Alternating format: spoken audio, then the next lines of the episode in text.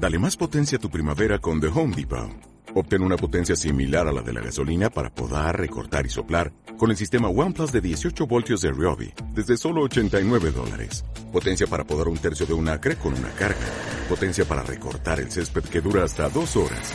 Y fuerza de soplado de 110 millas por hora. Todo con una batería intercambiable. Llévate el sistema inalámbrico OnePlus de 18 voltios de Ryobi. Solo en The Home Depot. Haces más. Logras más. Bienvenidos a Pasión por el Despacho con José Pedro Martín. Estamos muy felices de que estés aquí. Prepárate para mejorar tu despacho con procesos y tecnología. Hola innovadores, hoy vamos a hablar sobre los procesos y para ello tenemos a un invitado que es Luis Chinchurrieta, que él se dedica al mundo médico, al mundo de la sanidad y los procesos no es algo solo del ámbito eh, de los despachos profesionales, obviamente, ¿no? Tenemos procesos en cualquier empresa, da igual si es química, informática, biología o cualquier otra. Podemos definir un proceso como una secuencia de acciones que se llevan a cabo para lograr un fin determinado, ¿no? ¿Cuál es el fin determinado en un despacho profesional? Bueno, pues lograr ofrecer el servicio eh, de acuerdo a unos estándares de calidad. Si alguien viene porque necesita que le hagamos la declaración de la renta, pues el proceso lo que tiene que eh, lograr a través de las diferentes acciones es que hagamos eh, correctamente la declaración de la renta de acuerdo a todos los parámetros. En el mundo sanitario es lo mismo, ¿no? Si alguien llega a una urgencia de un hospital, pues se tendrán que seguir una serie de acciones pues para lograr el poder eh, bueno, pues o salvar tu vida o eh, esa enfermedad que tiene, pues que al final eh, pueda llegar a buen puerto, ¿no? las acciones, como digo, si se pueden prevenir, porque al final siempre que hablamos de un proceso, hablamos de un protocolo, y eso significa que antes hemos pensado en cuál es el mejor camino. Pues bien, de esto vamos a hablar con nuestro hoy invitado Luis Chinchurrieta, pero antes, todos están hablando de digitalización y no te puedes quedar atrás. Digitaliza ya tu asesoría con Bitrix 24. Tendrás el control de tareas, oficina virtual, campañas de marketing y mucho más. Ahora es el momento. Entra en www.bit24.es y solicita una demo. Bien, eh, Luis, ¿cómo estás? Buenas noches, eh, José Pedro. Pues nada, aquí encantado de compartir tiempo y conocimiento contigo. Y dices muy bien buenas noches porque ya he explicado en alguna ocasión que casi todos los podcasts siempre los grabo eh, a partir de las 10 de la noche aproximadamente. Es cuando eh, estoy más relajado, eh, después de cenar, puedo contar alguna anécdota de lo que ha pasado en el día o, tengo cosas más frescas que, que, contar, ¿no? Pues muy bien, Luis. hoy tú nos acompañas, perteneces o trabajas en el mundo de la sanidad y decía al principio que los procesos es algo eh, que tendría que ser eh, muy común a cualquier tipo de empresa. Sí, efectivamente. Al fin y al cabo es una estructuración eh, pareja de, de, cómo organizamos nosotros la información en nuestros en nuestros cerebros, ¿no? y es un poco trasladar la forma en que nuestro cerebro trabaja a una organización empresarial que puede ser de, cualquier tipo, puede ser una organización empresarial, eh, pues yo qué sé, de automoción, de sanidad, de, eh, de cualquier cosa, ¿no? Y, y, al fin y al cabo, pues es eso, trasladar la manera en que nuestro cerebro trabaja a una organización empresarial.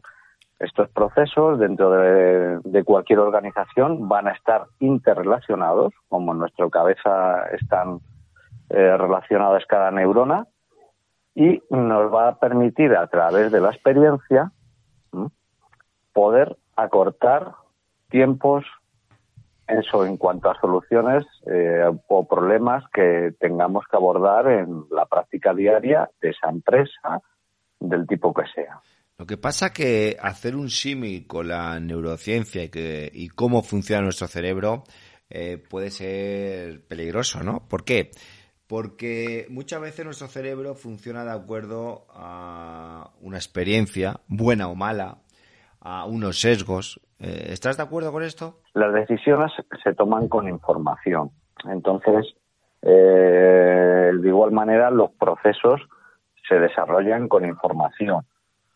Entonces, eh, de alguna manera, mm, tenemos que refrendar nuestros procesos de una forma lo más científica posible, aunque sea basados en la estadística. Es decir, eh, pues mira, es que eh, la experiencia me dice que de cada 100 casos de este tipo, pues esto es lo que funciona, ¿no?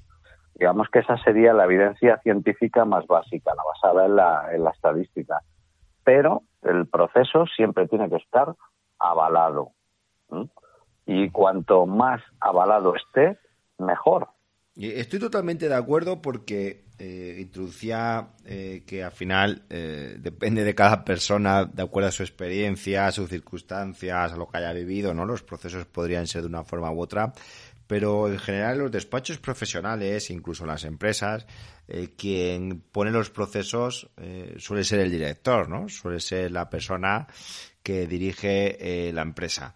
Y esos protocolos es importante, como tú bien dices, uno, que no estén basados en vuestra propia experiencia, sino es importante escuchar, ver lo que hacen otros, ¿no? Yo creo que eso es, es una de las cosas en las que venimos trabajando hace muchos años, ¿no?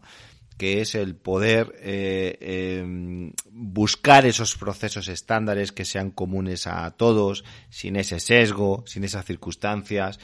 Otra cosa es que luego las podamos acoplar, ¿no? Porque a lo mejor no es lo mismo un hospital que otro por las circunstancias, por, por la situación, pero lo que está claro es que tenemos que buscar siempre, como muy bien dice nuestro compañero Luis, ese punto científico, ¿no? Que en nuestro sector es curioso. Eh, no existe todavía grandes estudios como puede existir en la medicina, ¿no? Donde hay muchísima gente, muchísimas empresas estudiando eh, realmente el camino o el mejor camino, ¿no? En nuestro sector todavía somos todos muy autodidacta.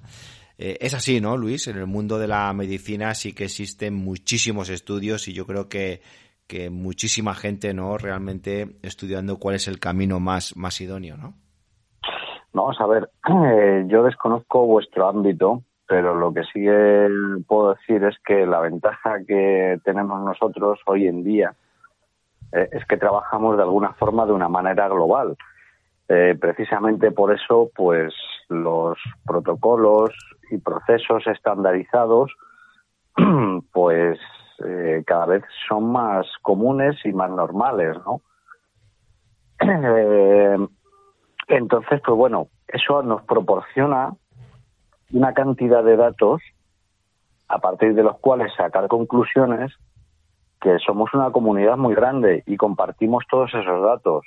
Entonces los procesos que salen de ahí eh, es porque de alguna manera estamos de acuerdo o hay un consenso, aunque no haya unanimidad, pero sí hay un consenso, ¿vale? Porque siempre va a haber, siempre va a haber eh, disensiones, negacionistas o es decir, siempre va a haber una parte que no está de acuerdo, pero cuando es un 20% y el 80% de la comunidad científica en este caso está de acuerdo, pues yo apuesto por el 80, no por el 20. Es curioso, ¿verdad? Porque cuando escuchamos la palabra negacionista, lo primero que se nos viene a la cabeza es a Miguel Bosé, ¿no? por ejemplo, por ejemplo. No, pero al final eh, es verdad que una de las cosas en las que estamos trabajando desde el Centro de Innovación es justamente eso, ¿no? Es en buscar esos estándares a nivel internacional, viendo también lo que pasa en otros países, por ejemplo, este eh, mini puente que hemos tenido eh, de mayo, ¿no? una de las cosas que estaba haciendo es estudiar mucho, ¿no? A nivel internacional, qué está pasando.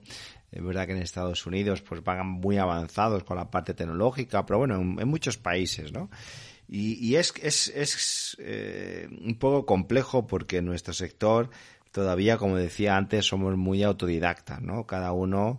Seguramente es porque no compartís toda esa información. O sea, en la medida en que seáis una comunidad más grande y compartáis, eh, vamos, es mucho más fácil sacar conclusiones y, estandarizar procesos, ¿no? Porque tienes, pues un big data que que, por lo menos, aunque sea estadísticamente, te avala, ¿no? Que es la mínima evidencia científica que pueda haber en, en, un, hecho observado y que queremos analizar, ¿no?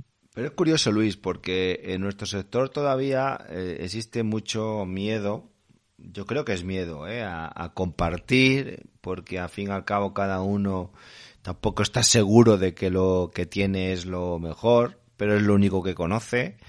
Y esto entramos ya en un tema muy eh, psicológico, sociológico, de cómo cada uno ha ido organizando el despacho como mejor ha, podido, ¿no? En cambio, como tú bien dices, en el ámbito sanitario, en el ámbito de la sanidad, existe o se intenta, ¿no? Buscar consensos a nivel internacional, sois comunidades grandes y hay detrás, pues, todas una serie de empresas que remáis en el, en el mismo sentido, ¿no? En este caso es verdad que hay tantos despachos como protocolos o viceversa, ¿no? Tantos protocolos como despachos profesionales y, y al final es un poco donde queremos romper, ¿no? Dentro del sector, que es ese consenso, ese, ese compartir, pero es curioso, ¿no? Porque cuando incluso hacemos webinars o hacemos encuentros, eh, cuesta mucho, ¿no? La, la, profundidad, el compartir. Es como si estuviésemos viviendo un mundo nuevo. Un mundo donde a la gente primero le cuesta, eh, bastante tengo, ¿verdad? Con aprender toda la parte técnica, que ya es mucho. Pero, pero yo creo que en el ámbito sanitario pasa lo mismo. Una cosa es el conocimiento, Luis, de cómo operar, de cómo tratar un COVID, de cómo tratar, pues, que sea un resfriado o, una amputación, yo que sé. Hay muchísimos ámbitos, ¿verdad?, donde existe mucha ciencia, pero es que aquí estamos hablando de protocolos. El protocolo es qué tengo que hacer ante una situación. Entonces, en el mundo médico, por ejemplo, cuando llega alguien a una urgencia y de pronto le dice, oye, es que me duele mucho eh, el hombro, me duele mucho el pecho. ¿Hay protocolos para eso escritos o al final cada persona que le atiende se guía un poco por sentido común? Mm, a veces el sentido común eh, coincide con, con los protocolos y otras veces no. Puede ser mejor coincidir con los protocolos. Entonces, eh, por ejemplo, cualquier persona que entra por la puerta de urgencias, nosotros no, lo primero que valoramos o evaluamos es el ABC, que en inglés se refiere a air, de aire, breath, y, C de circulación, es decir, eh, comprobar si, si, está consciente, si respira, eh, si tiene buena circulación y todo eso cómo lo constatas. Pues primero, pues tomando la tensión, es decir, con las constantes vitales, tensión, temperatura, eh, en fin, exploración neurológica básica, etcétera. y eso eh, a cualquier parte del mundo que vayas, lo van a hacer así. Como un consenso, ¿no? A nivel, a nivel global. Total, total, total. Pero es que mm, ten en cuenta que por lo menos los, los avances en medicina nunca se han escondido. Nunca. Por tanto, Luis, podemos decir que sí existe un protocolo, ¿no? Como nos venías diciendo, ¿no? Ver un poco que respira, ver un poco las constantes vitales. Y a partir de ahí, me imagino que ya todo es improvisación. A partir de ahí hay que empezar a discriminar en distintos procesos que tienes en tu mente, porque claro, hay muchos eh, síntomas que son comunes a muchas enfermedades. ¿De acuerdo? Entonces, una vez que tienes hecho lo básico, el ABC, ¿eh? cuando entra el, paciente, se abre un árbol o un diagrama de distintas situaciones y distintos procesos asociados. Y a partir de ahí es cuando tú empiezas a pedir pruebas y, según los resultados que obtengas, lo vas a derivar a un proceso de traumatología o a un proceso de medicina interna o a un proceso de digestivo o a un proceso de ginecología o lo que sea. Pero al fin y al cabo es ir saltando de procesos en procesos. Y a su vez, todos estos procesos están relacionados, porque si tú mandas a un paciente a ginecología, por ejemplo, lo valora el ginecólogo y dice, pues mira, eh, lo que tú pensabas que podía tener un origen ginecológico no es así. Entonces, eh, la andadura de este paciente tiene que ser derivada a otro especialista. Es decir, en definitiva, a otro proceso. Entonces, todos esos procesos están relacionados entre sí para al final dar un resultado, que es mm. eh, la mejora de la salud de esa persona o el resolverle el problema que tiene en ese momento, ¿no? Pero es una, al fin y al cabo es una serie de procesos interrelacionados entre sí. Hombre, eso eh, sucede también en nuestro sector, ¿no? Que por mucho que tengamos un proceso, luego hay que ver exactamente eh, entra esa parte subjetiva, ¿no? Esa, esa parte realmente de la experiencia y del conocimiento que tenga cada médico o cada profesional jurídico para saber dónde tenemos que desviar eh, ese tema. Eh, ¿Estás a favor de los procesos? Sí, sí, sí, sí. Em, los procesos acortan decisiones, ganas tiempo. Incluso aunque te equivoques, fíjate, porque es muy difícil cuando tú tienes verdaderamente establecidos unos protocolos serios, es muy difícil que te equivoques mucho, por así decirlo, ¿vale? es muy difícil que te equivoques en un porcentaje enorme de tal, de tal forma que lleves a un paciente a la ruina. ¿eh? Entonces, eh, el proceso siempre va a cortar tiempo, o sea, va a ganar tiempo, vas a ganar tiempo y es mucho más fácil que aciertes que no todo lo contrario. Entonces, eh, totalmente a favor de los procesos, claro. Mm. Pero, por ejemplo, tú que has dicho, ¿no? Que en el ámbito de la urgencia, ¿no? Eh, oye, pues hay que medir las constantes, hay que mirar si respira.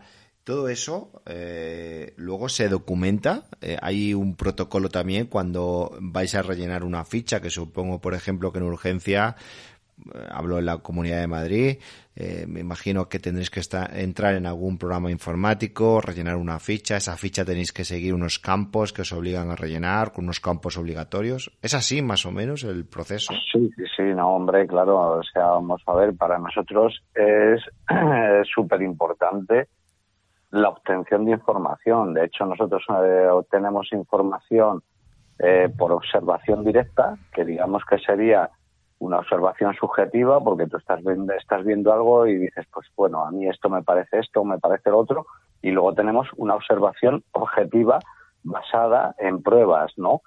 Entonces, eh, con ambas observaciones, eh, pues bueno, puedes, ya puedes valorar, ¿no?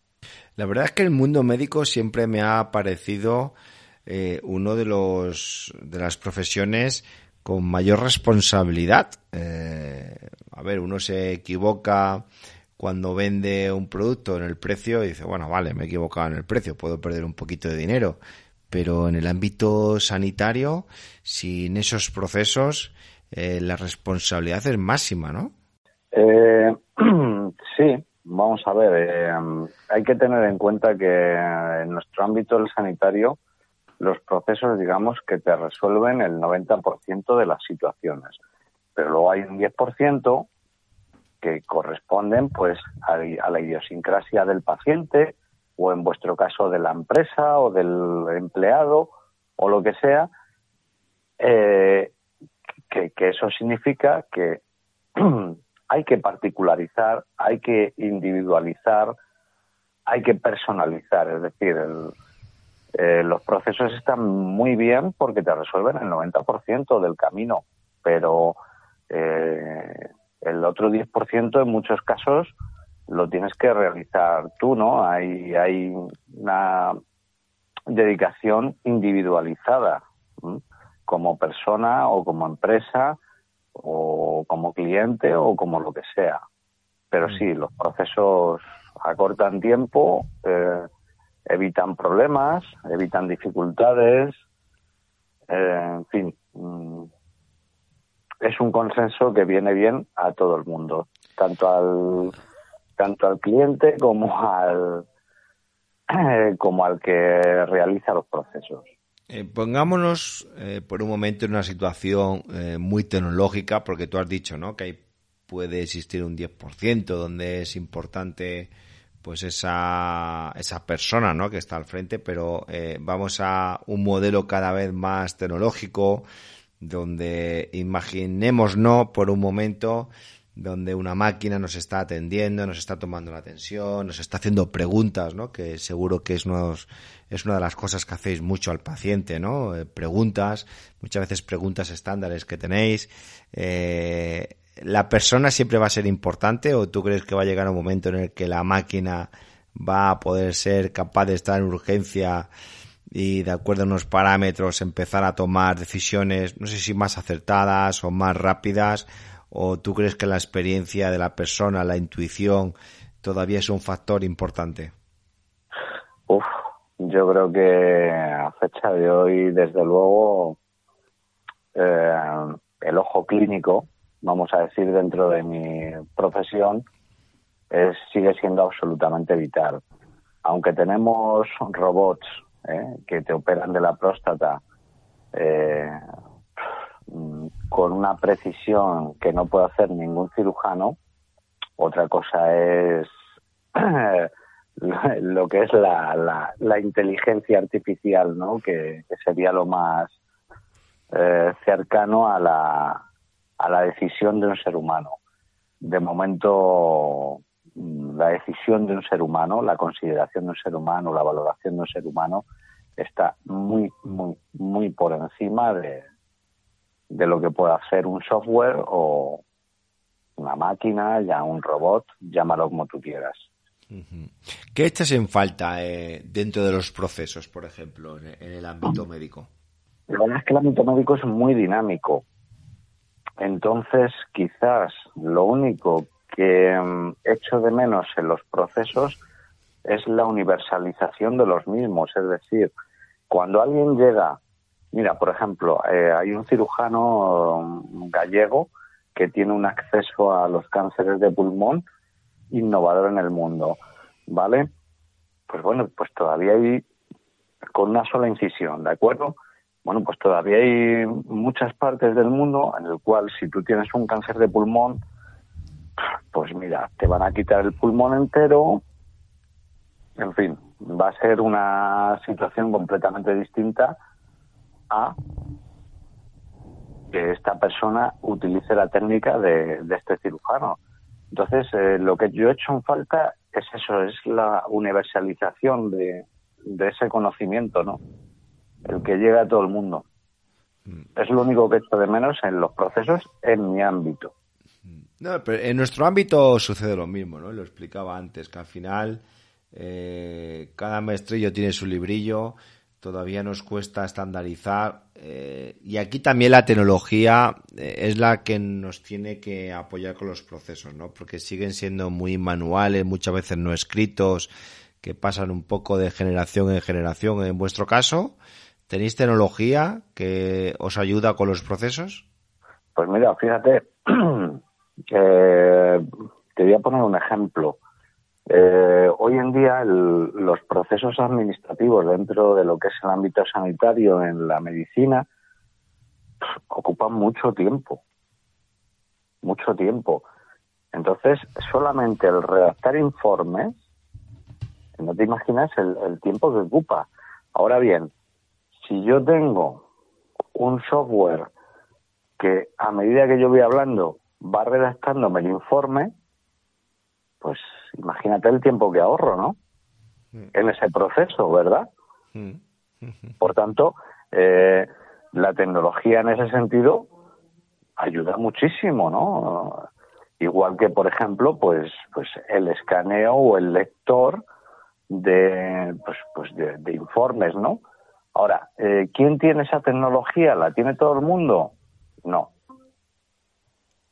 Mm, por tanto, eh, seguramente eh, en, Paraguay, en Colombia, en Argentina, pues no trabajan igual que, que en el Gregorio y Marañón en Madrid o que el Ramón y Cajal o, o que en el Monte Sinaí en Estados Unidos, ¿no? Ah, decía que en el mundo médico es verdad que todo lo tenéis que documentar. No sé si por aquello de tener que guardaron las espaldas ante algún tipo de responsabilidad civil, pero sí me consta, por, otras amistades que tengo dentro del mundo médico, donde parte de vuestro tiempo se va en tener que dejarlo todo por escrito, que está muy bien, ¿no? Porque todo lo que dejes por escrito, cuando llegue la siguiente persona en el siguiente turno, siempre va a poder ver qué es lo que ha pasado, ¿no? Y luego, aparte de tener eso que es muy común en el ámbito médico, que es el, historial. Yo creo que eso también es muy importante dentro del ámbito de los despachos profesionales y aquellos que están muy avanzados con la gestión interna o que se lo han tomado muy en serio. Siempre hemos intentado el reflejar por escrito todas las conversaciones, ¿no? Acordaros de aquellos primeros eh, folios eh, que teníamos en las salas de juntas, donde intentábamos dejar siempre un resumen de lo que hablábamos con el cliente eso luego, pues bueno, se digitalizó, pero al fin y al cabo es muy difícil o mejor dicho, no estamos acostumbrados a documentarlo todo, ¿no? Lo vemos en un poco una, una, no una tontería, sino que también muchas veces es falta de tiempo. En el ámbito médico ya hemos visto cómo las últimas tecnologías que además pues eh, se han revalorizado y han llegado con fuerza al sector, principalmente al sector sanitario, eh, pero que esto ya cualquier CRM como Salesforce lo, lo tiene, y es eh, intentar que las conversaciones se lleven a escrito, ¿no? imaginaros un médico que está hablando con un paciente, le está preguntando pues en esa visita rutinaria oye, pues qué, qué tal ha ido el día, se ha comido bien, se ha ido al servicio, bueno, pues esa conversación que automáticamente, ¿verdad?, se llevase a, a, un texto y que automáticamente se dejase guardada. Bueno, pues eso es un ahorro de tiempo, porque sí me consta que en el ámbito médico se pierde mucho tiempo. Digo perder porque es así, ¿no? En un trabajo meramente administrativo que es el de documentar o el de dejar constancia de todo lo que de lo que ha ocurrido, ¿no? Bueno, en el ámbito de los despachos profesionales es verdad que todo es muy subjetivo, eh, hay una reunión, hay muchas conversaciones con los clientes, eh, nunca se deja nada por escrito bueno, el servicio es verdad que al final no deja de ser algo muy subjetivo, al final vamos a ver tantas soluciones como eh, profesional ahí al frente, pero es verdad que aquí la inteligencia artificial, el poder leer esas conversaciones que se puede tener con el cliente o leer esas eh, bueno pues esas redacciones esos correos electrónicos no aquí está el potencial del big data aquí está el potencial de la inteligencia artificial y bueno, yo me planteo, ¿no? Si merece la pena realmente que eh, todas esas conversaciones que tenemos se pudiesen llevar a textos para luego sacar conclusiones y sobre todo para dejar constancia, ¿no? Yo estoy completamente de acuerdo con Luis, ¿no? Eh, creo que tiene que haber un mayor consenso, ¿no? En, los procesos creo que se habla poco. Eh, bueno, al final, ¿quién dedica tiempo a investigar? Pues, hombre, dentro del sector, pues pocas empresas, ¿no? Al final, cada despacho profesional tiene que seguir su rumbo, eh, todo es a matacaballo, todo tiene que ser para, para ayer, eh, las editoriales jurídicas por otro lado, ¿no? Pero es verdad que hay poco, eh, poca literatura, vamos a denominarlo así, poca literatura respecto a cuáles son los mejores procesos o cómo deberíamos actuar, ¿no? Incluso yo me acuerdo este verano que tuve la oportunidad de, de pasar unos días con unos compañeros del sector y bueno, aquellos que seáis más fiscalistas o contables me vais a entender mucho mejor, ¿no? Con las cuentas de socios, ¿no? ¿Cómo se tratan las cuentas de socios, por ejemplo, en un despacho? En esas contabilidades. Pues ya no voy a decir que habrá tantas como despacho. Yo diría más, ¿no? Habrá tantas como profesionales, ¿no? Yo estoy seguro que dentro eh, de vuestro despacho profesional preguntáis, preguntáis a vuestros dos, tres, cuatro, cinco contables, los que tengáis, cómo trata la cuenta de socio, es posible que cada uno esté tratando la cuenta de socio de una forma diferente. Cuando tendría que haber un consenso. Cuando todos dentro de un mismo despacho deberíamos actuar de la misma forma, ¿no? Entonces, al final todavía el servicio sigue siendo muy subjetivo. Y yo creo que eso debería estar estandarizado. Aquí los CRM nos van a ayudar muchísimo con esas zonas nobles, con, esa, con esas zonas de documental o de cómo tendríamos que actuar, ¿no? Y eso va a ser labor principal del director. Como no se implica el director, la gente al final, eh, yo llevo mis 3, 5, 10, 30, 40 contabilidades, yo me lo guiso, yo me lo como, ¿no? Yo creo que esto también en el mundo médico pasará, ¿no? Al final cada hospital, cada médico terminará eh, atendiendo a los eh, médicos eh, de la mejor forma posible, por supuesto, pero cada uno eh, pues de una forma, pues de acuerdo a la experiencia. No, no sé si estás de acuerdo, Luis, pero quizás falta más consenso, más, eh, más unión, más colaboración, más pactos. Eh, en el tema de, de, del atender al cliente, de los protocolos, del servicio? Vamos a ver, yo soy de los que creen que compartir conocimiento y, y formas de proceder o procedimientos o procesos ¿eh? beneficia a todos y al final se traduce en calidad. Pero se traduce en calidad tanto para el paciente cliente como para, como para la empresa o la organización, ¿no? Entonces creo que, que al fin y al cabo no es más que una forma racionalizar, una forma racional, perdón, de, de, de proceder dentro de una organización y eso beneficia a todo el mundo. ¿eh? Porque al fin y al cabo estás haciendo lo más inteligente que puedes hacer, estás optimizando recursos, capital humano, eh, y eso es lo que te va a permitir eh, abordar las situaciones, problemas de una manera más eficaz. Por tanto, eh, creo que enriquece a todo el mundo compartir datos ¿eh? y, y llegar a conclusiones de una manera consensuada, que no unánime, porque unánime va a ser imposible, pero compartir datos, compartir información y llegar a conclusiones de una forma unánime se traduce en calidad, tanto para la organización como para el, como para el cliente paciente.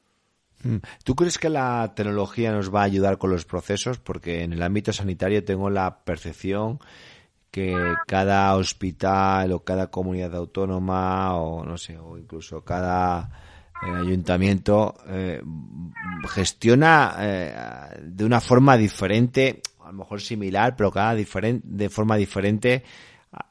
También te refieres al consenso en esa línea, de que tendría que haber más unidad tecnológica entre todos los centros médicos. Sí, claro, eso al final, el, el homogeneizar un sistema, un lenguaje, una manera de proceder, mm, va a constituir una red eh, que es mucho más eficaz, porque al final está todo interrelacionado. ¿eh? Porque al final los, los procesos eh, se constituyen en algo más grande. Es como el concepto de superorganismo, ¿no? O sea, cuando vemos esos bancos de peces enormes que son peces muy chiquititos o esos eh, bancos de, de, mm, de pájaros súper pequeñitos que se mueven todos al unísono y demás, en definitiva es el concepto de superorganismo y lo que están haciendo es compartir, compartir algo que les beneficia a todos, que beneficia a toda la comunidad. Y esto es algo muy similar. Oye, pues muchísimas gracias Luis por eh, tener tu tiempo disponible para, para nosotros y poder eh, aportarnos un poco cómo funciona esto en el ámbito sanitario. Y para ir concluyendo, eh, ¿qué echas en falta en el mundo de los procesos? Has dicho la globalización o el consenso a nivel internacional, pero ¿a qué otra conclusión podría llegar con el ámbito de los procesos como punto de mejora?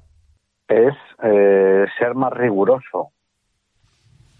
Pero creo que la base fundamental está en compartir la información y, y llegar a un consenso, fundamentalmente. Creo que ese es un nivel eh, suficiente como para que las cosas funcionen. Oye, pues muchísimas gracias Luis por estar ese tiempo con nosotros. Por supuesto que el consenso es con la palabra que me quedo, porque realmente en nuestro sector falta mucho en profundizar, en tener ejemplos, en poder compartir entre nosotros. Creo que estamos viviendo todavía eh, vale, sí, un boom de mucha tecnología, pero la tecnología si no va acompañada de unos procesos realmente no, no vale para nada, ¿no? Eh, y, lo estamos viendo. como cuando te lanzas con un CRM y tienes que pensar, ¿no? Porque procesos es igual a pensar. Alguien ha tenido que pensar esos procesos. Alguien se ha tenido que comer la cabeza.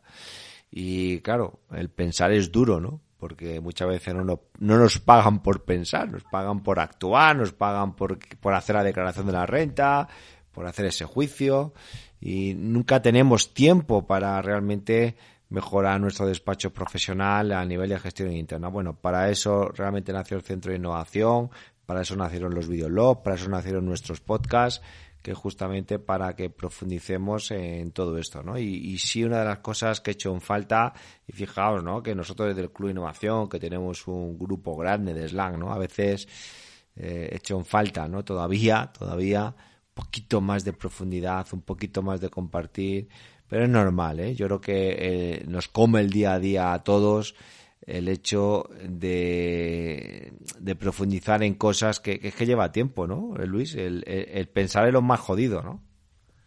Pues sí, la verdad es que el, depurar eh, pensamientos, ¿no? Pues al fin y al cabo es un, un esfuerzo bastante grande, ¿no? Y y eso implica darle muchas vueltas a las cosas para poder mejorarlas, ¿no? Que, que en definitiva esos son los procesos, ¿no? Es, es las posibles opciones que tenemos, escoger la mejor. Eh, eso es un proceso, o sea, una serie de acciones dirigidas a escoger la mejor opción que tenemos ante un problema o situación. Y si no pensamos nosotros, va a pensar alguien por nosotros. A lo mejor eso que ha pensado sí. alguien por nosotros no es la mejor eh, opción o no es el mejor proceso, ¿no? ¿Cuántas veces hemos seguido procesos que no tenían ningún sentido? Hasta, alguien, hasta que alguien dice, oye, pero ¿por qué no cambiamos esto? Que llevamos siempre actuando de la misma forma. Ya, pero es lo que se hacía, es lo que se venía eh, imponiendo, ¿no? A lo mejor dentro de, del sector, ¿no? Y yo creo que llega un momento en el que tenemos que romper un poco las reglas de juego, el hacer un, repensar eh, en eso que hemos venido haciendo, a lo mejor se puede hacer de otra forma. Y ahí viene la tecnología también acompañando, ¿no? Porque muchas tecnologías vienen a resolver eh, procesos que ya estaban anticuados o que ya, sabían, eh, ya estaban muy obsoletos. Y bueno, pues yo creo que aquí, eh, como poco conclusión, ¿no? A, toda la charla, mayor consenso. No tengáis miedo a, contar vuestras experiencias. Yo he hecho en falta eso, ¿eh? He hecho en falta que podamos compartir y, y, y no hay que tener miedo. Es decir, yo creo que lo importante eh, cuando uno comparte es que siempre va a salir reforzado lo que venimos haciendo, ¿no? Y sobre todo, eh, plantearnos siempre, siempre, siempre, siempre, siempre que podemos mejorar los procesos que tengamos. Por mucho que tengamos o creemos que estamos a la vanguardia, que es la última tendencia, siempre hay que estar replanteándose, siempre hay que poner en duda lo que tenemos porque seguro que podemos hacerlo de otra forma, ya sea más sencilla, más económica, más eficaz, más productiva y yo creo que ahí entra la, la, la parte, ¿no? De, creatividad. Pero bueno, también soy consciente que no tenemos el tiempo que nos gustaría porque el día a día nos dedicamos más a ejecutar que a pensar, ¿no? Y entonces, bueno, pues ahí entramos siempre en el bucle de que si no pensamos, pues al final tampoco terminaremos siendo todos rentables, eficaces, productivos que, que quisiésemos, ¿no? Pero bueno, yo creo que, que hoy ha sido un puntito simplemente de, de reflexión de la importancia de, de, los procesos. Como decía Luis, siempre hay una parte neurológica, ¿no? Intentamos siempre actuar bajo unas premisas, ¿no? Y bajo un proceso como actuamos nosotros, ¿no? Que al fin y al cabo se juntan ahí muchos, muchos variables, ¿no? La experiencia, el conocimiento, un poco la parte instintiva, ¿no? Y todo eso lo metemos en un cóctel y sale un poco la, la hoja de ruta, ¿no? Con la que marcamos eh, nuestras actuaciones, ¿no? Pero bueno, en el despacho profesional, por supuesto, una de las labores que hicimos ya hace muchos años fue justamente esa, ¿no? El, el poder llegar a estandarizar no es no es fácil, ¿no? Porque aquí también nos tiene que acompañar la tecnología, porque de qué sirve que tengamos un proceso si no lo tenemos o no lo podemos eh, llevar a un mundo digital o llevar al mundo de la tecnología, ¿no? Porque al final se quedaría en como siempre ha pasado, ¿no? Que siempre decíamos a los compañeros, cada vez que entre un cliente que hacer esto, esto, esto. Bueno, al final cada uno hacía lo que le daba la gana, ¿no? Hoy, hoy el mundo digital ya nos ha puesto unas tareas, entonces ya tenemos que responder si la hemos hecho o no la hemos hecho, y además nos pone exactamente cómo la tenemos que hacer. Eso, eso es lo bonito de lo digital, ¿no? Es decir, hoy en día yo creo que los procesos los podemos cumplir o podemos lograr que esas acciones que decíamos se llegue a un final eh, previsible gracias a que lo digital eh, se convierte un poco en nuestro jefe, ¿no? Nos, nos va diciendo y, deja constancia y nosotros tenemos que ir respondiendo, ¿no? Pero bueno, yo creo que todo lo que sea eh, pensar, entre comillas, todo lo menos posible y guiarnos por cosas más objetivas, creo que siempre vamos a tener un resultado más previsible. José Pedro, solamente quería decir dos cosas. una, que mm, compartir enriquece a todos. Y dos, solamente una frase que, que viene a decir algo así que como no sabía que era imposible, lo hizo. Pues con esta frase de Luigi Churreta terminamos el podcast de hoy. Esta sesión se acabó. Es momento de tomar acción. No te olvides de suscribirte y obtén los mejores contenidos sobre procesos y tecnología en los despachos profesionales.